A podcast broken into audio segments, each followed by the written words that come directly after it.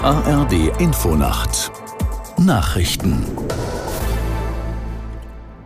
um 1 Uhr mit Wolfgang Berger. Der ukrainische Präsident Zelensky hat die UN-Mitgliedstaaten aufgerufen, den russischen Krieg gegen sein Land zu stoppen.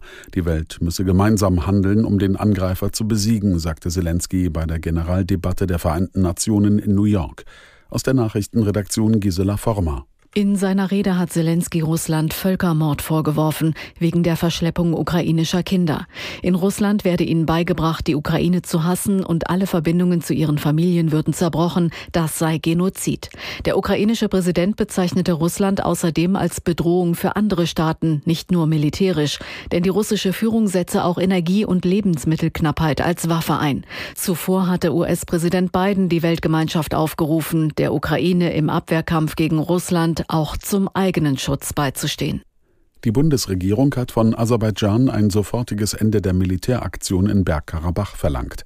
Kanzler Scholz und Außenministerin Baerbock sagten am Rande der UN-Generaldebatte in New York, Aserbaidschan müsse den Beschuss sofort einstellen und an den Verhandlungstisch zurückkehren, um einen dauerhaften Frieden mit Armenien zu erzielen.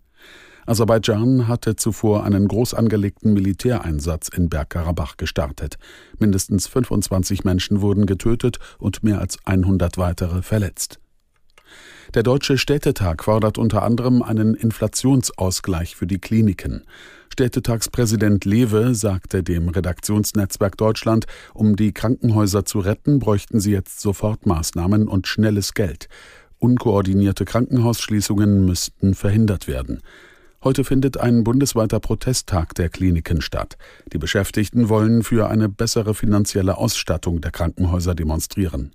In zahlreichen Städten sind Kundgebungen geplant. Borussia Dortmund hat einen Auftaktsieg in der Fußball Champions League verpasst. Der BVB verlor mit 0 zu 2 bei Paris Saint-Germain. Aus der Sportredaktion Charlene Janocha. Der BVB zeigte in der französischen Hauptstadt zwar eine solide Leistung, kann sich letztlich über die Pleite aber nicht beschweren, da PSG deutlich mehr vom Spiel hatte. Nach dem Handspiel von Dortmund Süle brachte Mbappé die Pariser per Elfmeter in Führung. Als Hakimi dann in der besten Phase seines französischen Teams auch noch gegen seinen Ex-Club traf, war die Partie mehr oder weniger entschieden.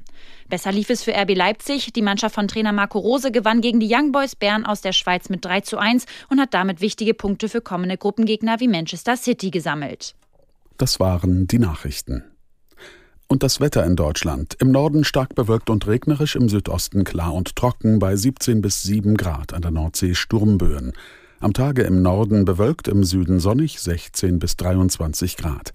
Donnerstag im Osten heiter, von Westen her Schauer und Gewitter 18 bis 29 Grad. Freitag überwiegend bewölkt mit Schauern, im Westen Sonne. Es ist 1.03 Uhr.